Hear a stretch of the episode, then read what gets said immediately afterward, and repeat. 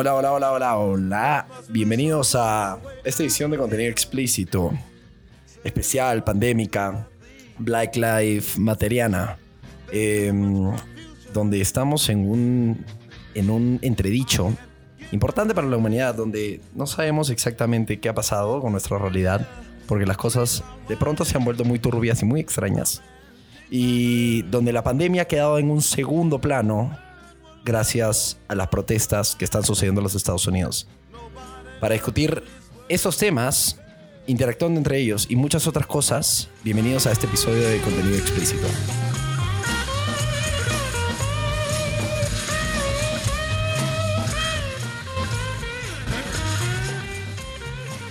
George Floyd. George Floyd. Este nombre está cubriendo nuestros medios de comunicación, nuestras redes sociales y nuestras conversaciones, porque fue el catalista, el iniciador, el gatillo que comenzó con este movimiento que está tomando fuerza cada día más en los Estados Unidos llamado Black Lives Matter.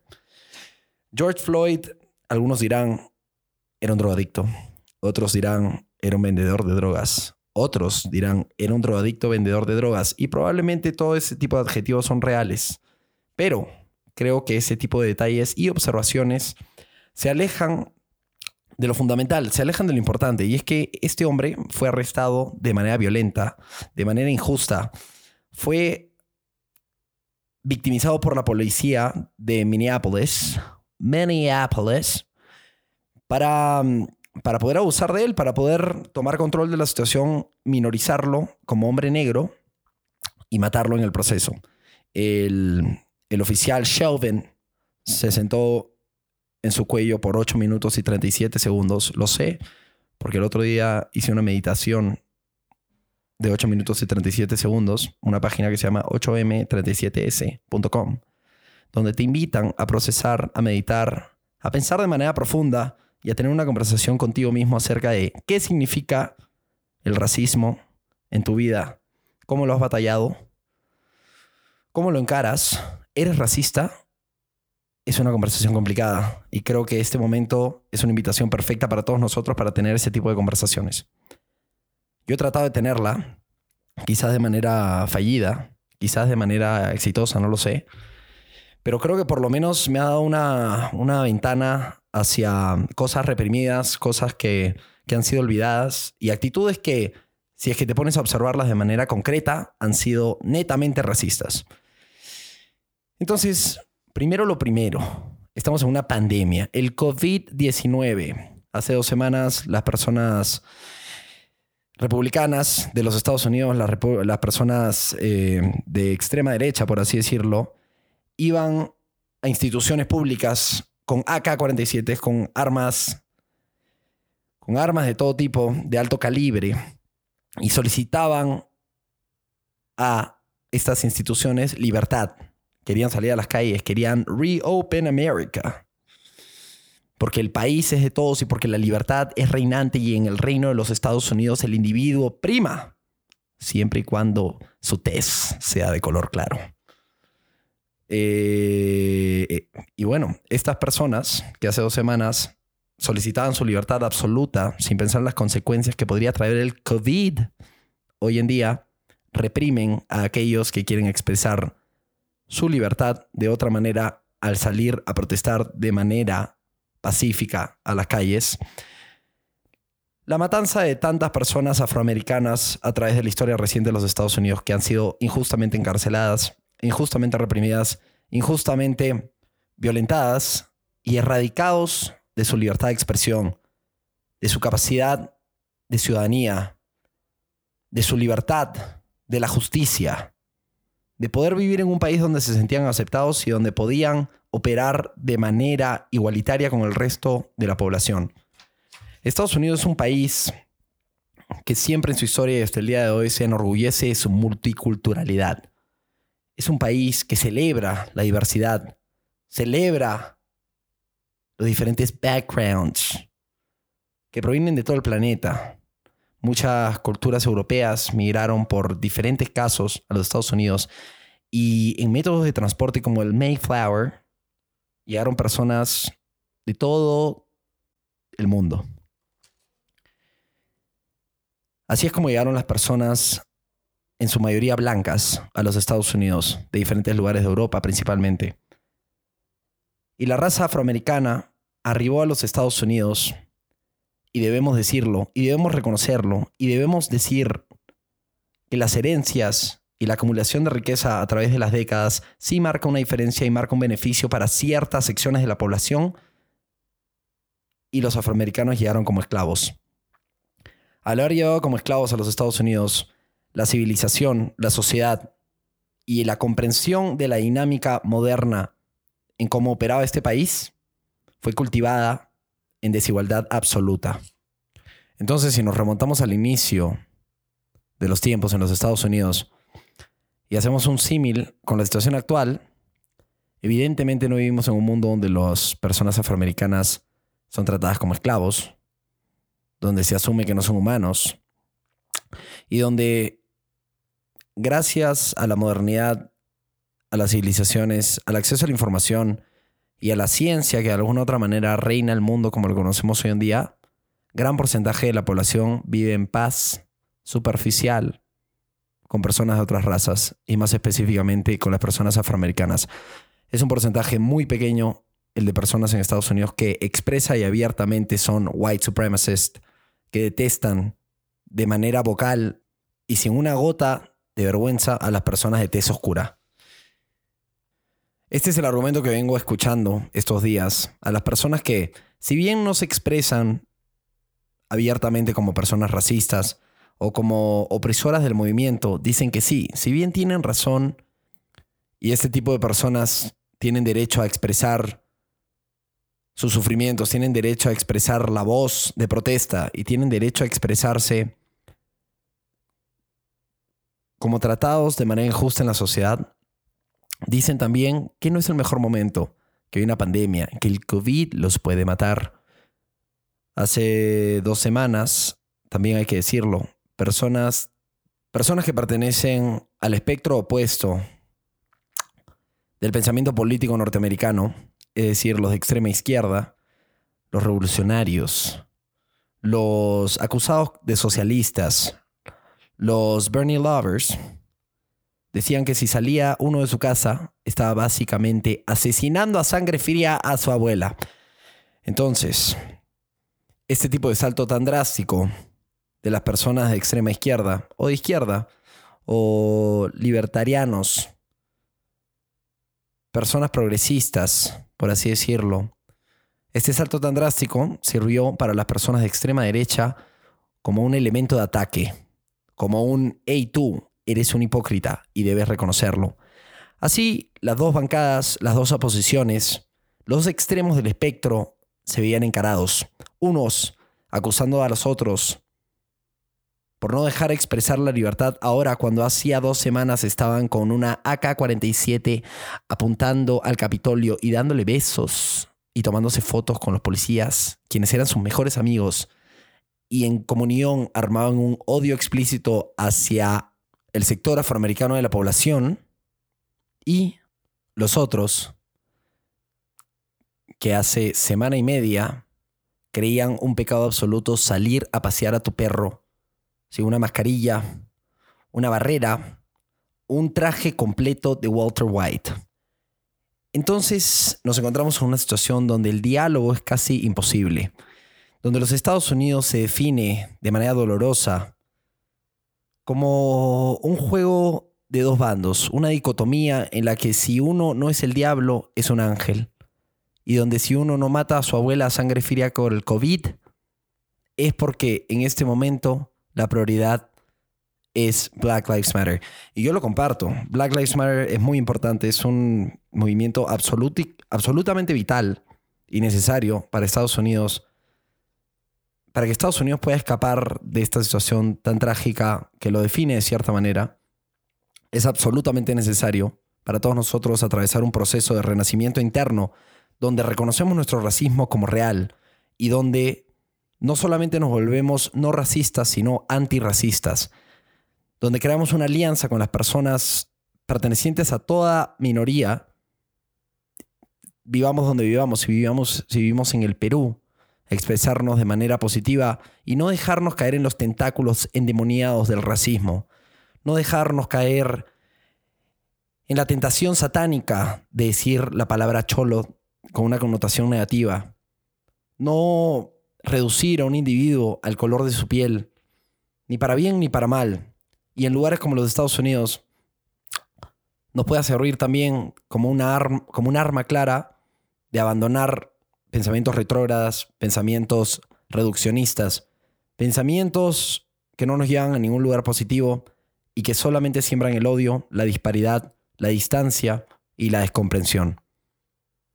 Entonces, si bien este movimiento es absolutamente vital para el bienestar del planeta Tierra como lo conocemos, sí hay que reconocer el hecho de que el COVID sigue siendo real. La pandemia que hace mes y medio nos hacía creer que millones de nosotros desapareceríamos y que nuestras abuelas estaban en riesgo inminente y fusilatorio de morir de manera abrupta, es hoy en día interpretada como una fiebre. Es hoy en día interpretada como un hay que tener cuidado.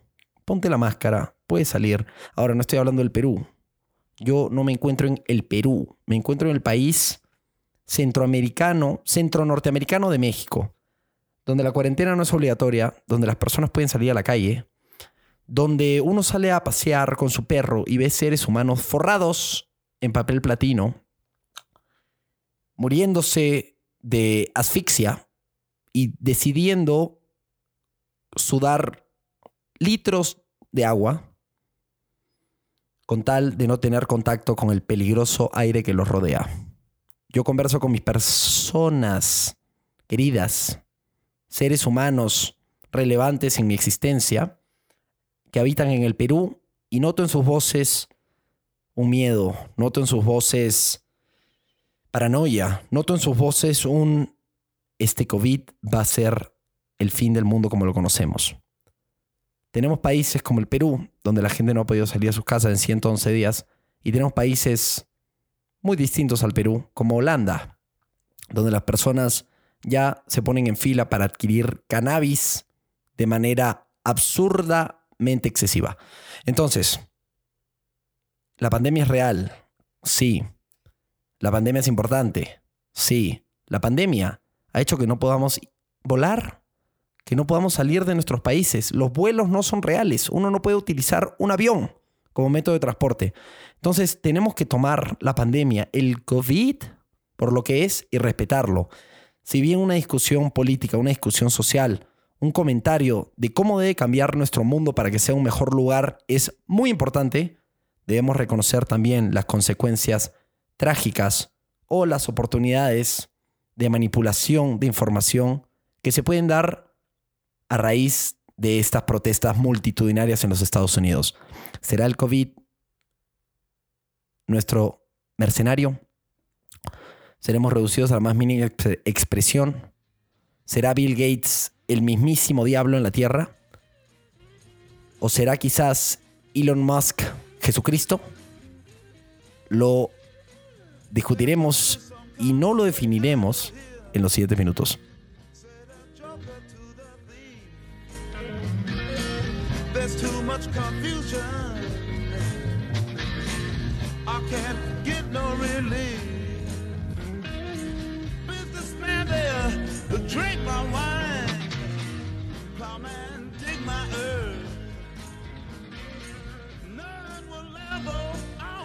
Hemos regresado a esa pausa. Entonces, sin meternos y sin ahondar en teorías de conspiración y sin tener que descender múltiples niveles en la comprensión de cómo funciona el mundo y qué agendas están operando para intereses encontrados, solamente quiero utilizar esta plataforma como una posibilidad de análisis. Black Lives Matter, absolutamente. Es inaceptable que en los Estados Unidos haya tanta disparidad. Es inaceptable que capturen, maten y abusen de la libertad de una porción significativa de la población. Los afroamericanos representan el 7% de la población de los Estados Unidos y representan aproximadamente el 42% de las personas alejadas de su libertad, es decir, las personas presas. Según lo que vi el otro día en un documental llamado The 13th, absolutamente recomendado para todas las personas que escuchen esto. Eh, según lo que reflejan los productores de esta película en Netflix, uno de cada 17 hombres blancos en los Estados Unidos va a ir en algún momento de su vida a la cárcel.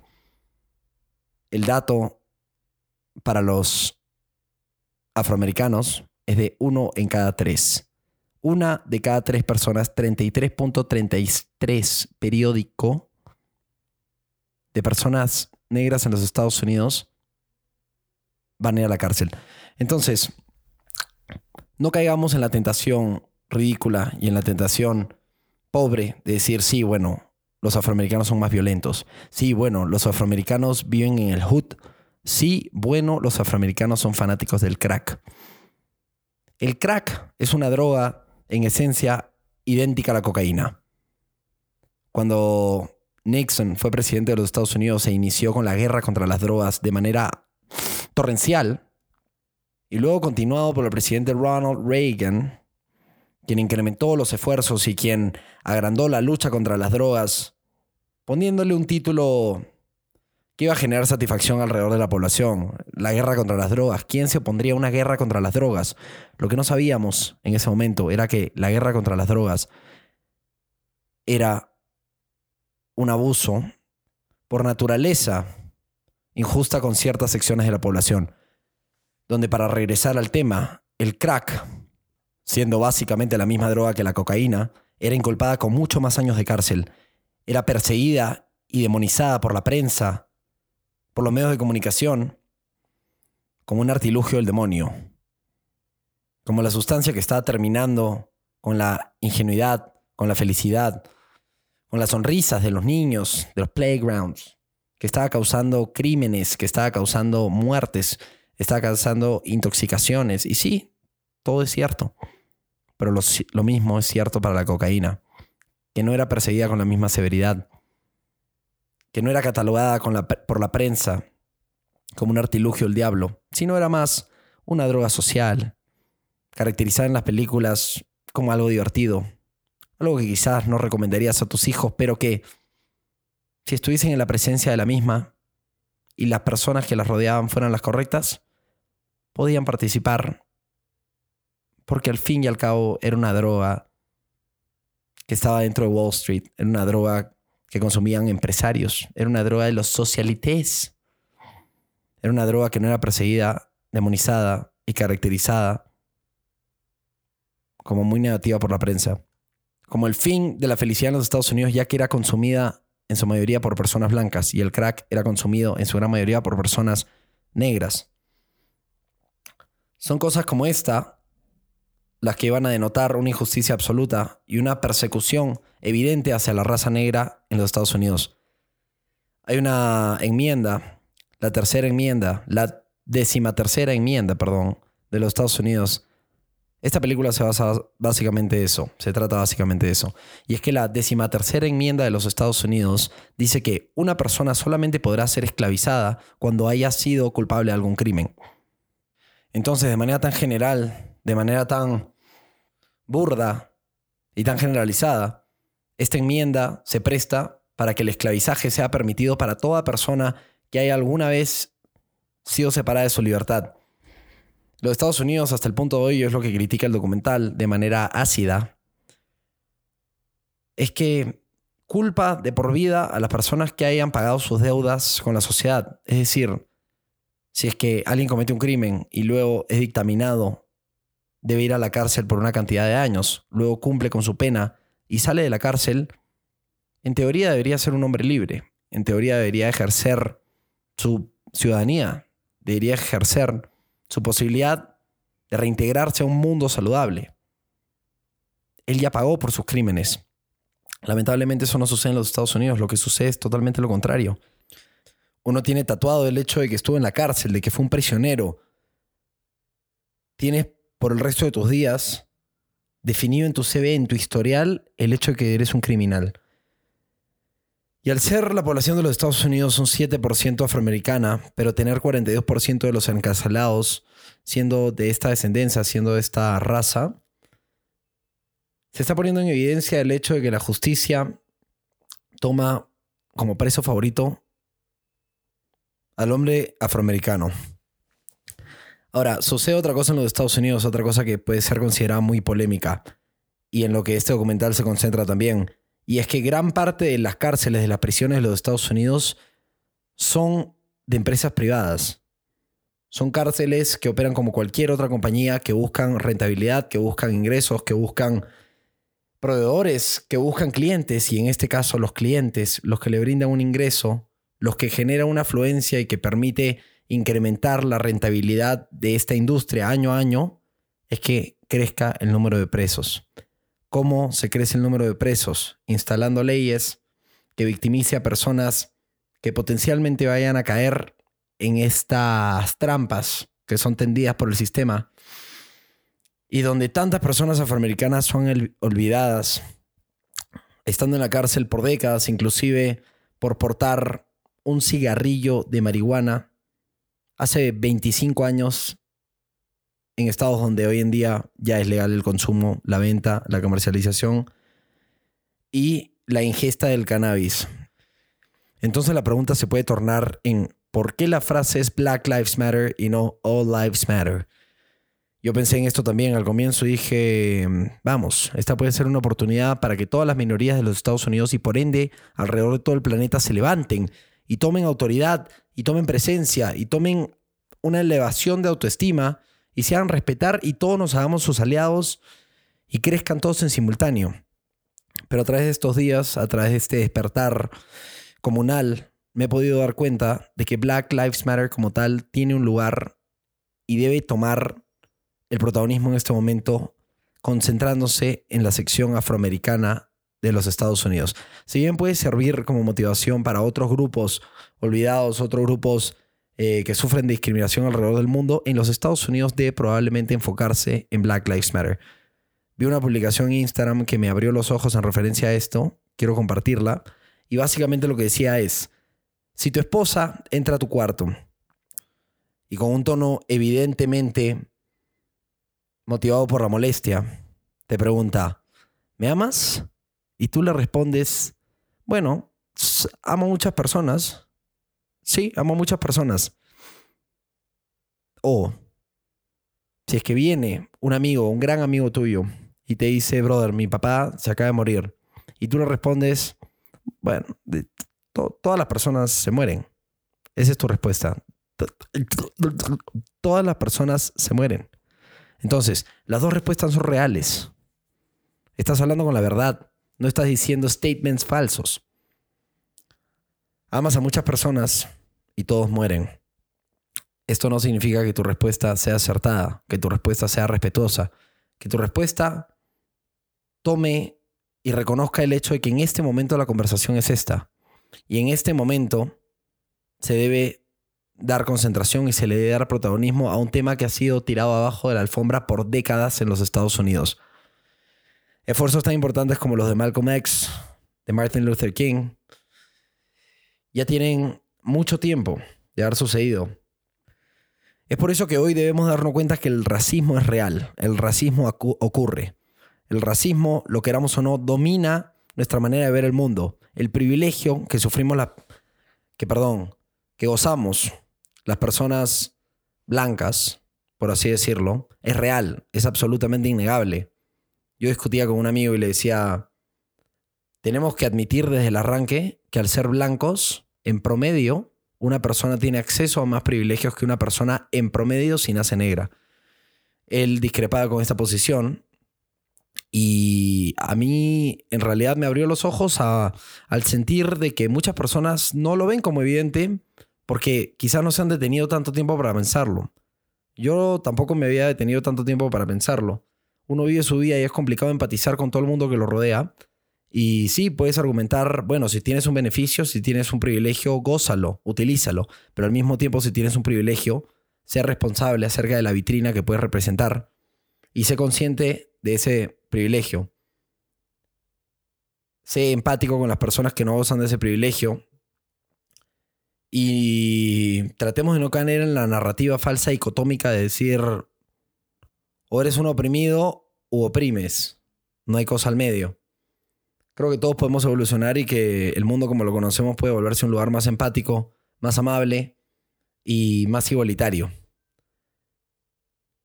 Entonces, tengo una frase de Martin Luther King que me pareció genial. Y dice, la huelga es el lenguaje de los no escuchados. Martin Luther King. ¿Cómo podemos esperar un cambio si es que no hay un colapso? ¿Cómo podemos esperar una revolución si es que no hay revolucionarios? Sí, el COVID está sucediendo, estamos en una pandemia, es el año 2020, el más raro de la historia de nuestras vidas. Y quizás no es un momento ideal para que las personas estén aglomeradas en las calles, pero la causa es muy importante. Si justifica o no lo justifica, no va a ser discutido en los siguientes minutos. Yo no tengo la información como para saber qué cosas justifican o qué, o qué cosas no justifican. Lo único que sé es que esto, por algún otro motivo, se ha generado. La sociedad llegó a un punto de ebullición en donde nos dimos cuenta que esto tenía que suceder, ya sea porque la gente tenía mucho tiempo libre, estaban en sus casas, tenían tiempo de poder analizar las cosas como sucedían a su alrededor, no tenías tu empleo que te distraía todos los días y no, sabías exactamente qué sucedía en el mundo. Y si lo sabías, decías, bueno, en algún otro momento lo pensaré porque ahorita no tengo tiempo para eso. Ahora tenemos tiempo. Tenemos el lugar para el pensamiento, tenemos el lugar para el diálogo, tenemos la capacidad de cambiar el mundo como lo conocemos y que el día de mañana nuestros hijos no conozcan el racismo como orden natural de la vida. Yo quiero decir que, mm, que mm, estoy tratando de hacer esfuerzos. Creo que es un momento que nos puede ayudar mucho. La cultura afroamericana no debe ser percibida como secundaria, no debe ser percibida como alternativa. Debe ser tan válida como el mainstream de las cosas que suceden en Hollywood o como alguna película que no tenga protagonistas negros. No debemos ver las películas como películas para personas afroamericanas porque todos los que salen en la película son negros o películas que son white boy shit. Si bien las cosas pueden ser interpretadas de esa manera, espero que en el mundo futuro la raza no tenga un papel tan indispensable. Ahora, se puede reconocer lo positivo. Se pueden reconocer los, ritmos africanos.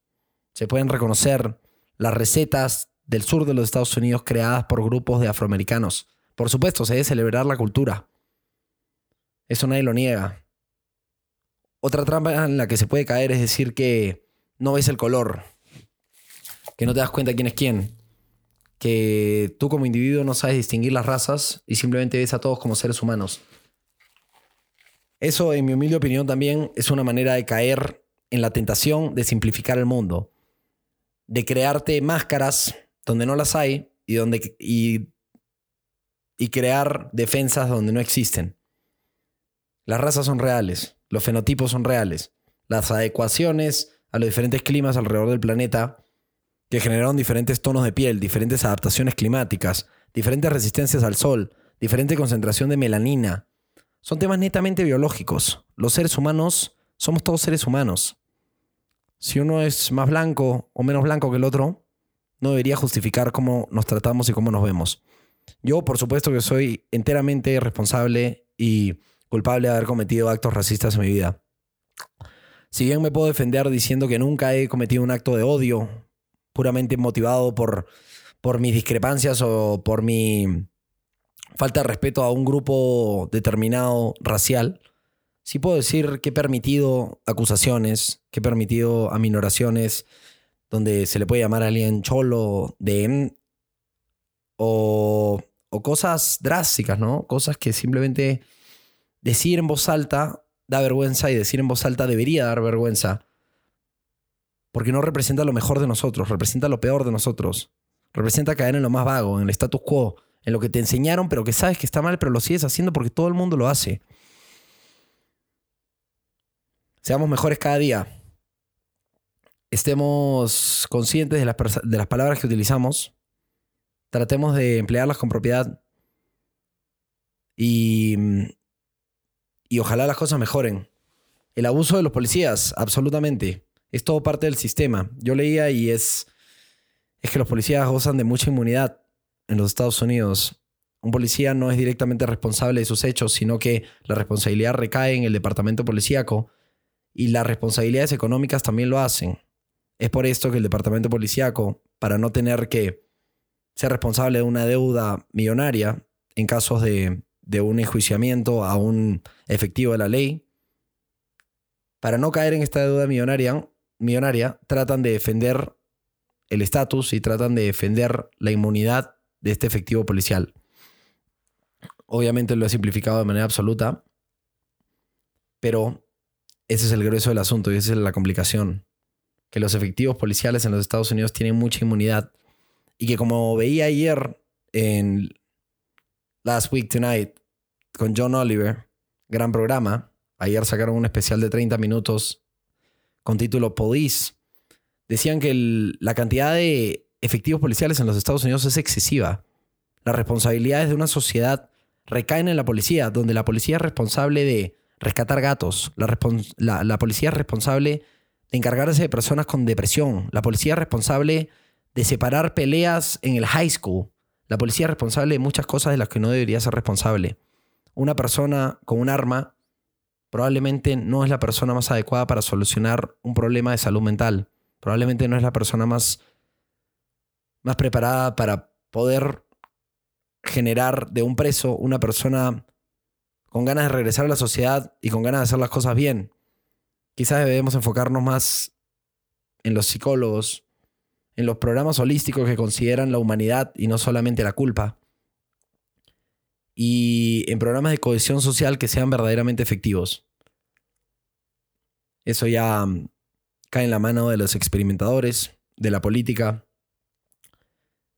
pero todo empieza con una idea y todo empieza con el hecho de darse cuenta de que el racismo está dentro de todos nosotros, es un mal que nos socava y nos, menosprecia como personas pensantes y que nos reduce a nuestra mínima expresión y el que podemos escapar. Seamos activos. Cuando nuestra tía diga, cuando se le perdió el anillo, que probablemente fue esa... Dile tía, eres asquerosa. Dile tía, eres un horror. Dile, tía, no te dejes ser comida por el demonio. Probablemente tomaste un Xanax o dos o tres de más y botaste tu anillo al basurero porque tu matrimonio no te causa más que depresión profunda y esa es la verdad. Entonces es un tema aparte. Pero quiero concluir con lo siguiente. Quiero decir, el COVID es real. Estamos en una pandemia. También haya sido un arma biológica generada por Barack Obama en cohesión con el gobierno chino, esponsoreada por Bill Gates, Microsoft, los globalistas y los reptilianos de manera conjunta para meternos chips en el trasero y convertirnos, convertirnos en sus esclavos absolutos, es probable. Pero también es absolutamente real que el movimiento Black Lives Matter es muy importante y es quizás en, los que no, en lo que nos debemos enfocar como sociedad para poder llegar a ser mejores. Quiero despedirme diciendo que mm, haré conscientes mis esfuerzos estos días para poder aprender más acerca de la riqueza de la cultura afroamericana, no solo en los Estados Unidos, sino alrededor de nuestro planeta Tierra. Me gustaría también utilizar esta oportunidad de renacimiento colectivo para ser más conscientes acerca de nuestros pensamientos, sobre todo los injuriados por la oscuridad que representa el racismo, darle luz a nuestros pensamientos, darle humanidad a todo lo que sucede alrededor nuestro y no solamente percibir el mundo por colores, sino por la persona que lleva dentro cada uno. Es difícil no generalizar, el mundo es muy complejo para analizar caso por caso, quizás sí, pero rememos para un mejor mañana. Me despido con esta, una bella pieza de cultura afroamericana. Vive el Perú y el mundo. Adiós.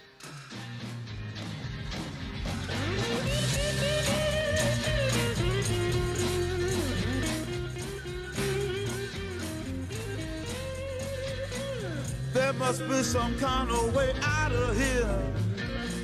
Said a joker to the thief.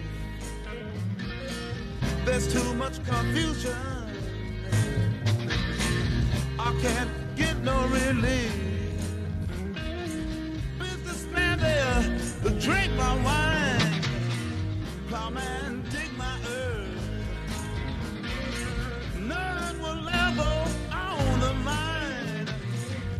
Nobody.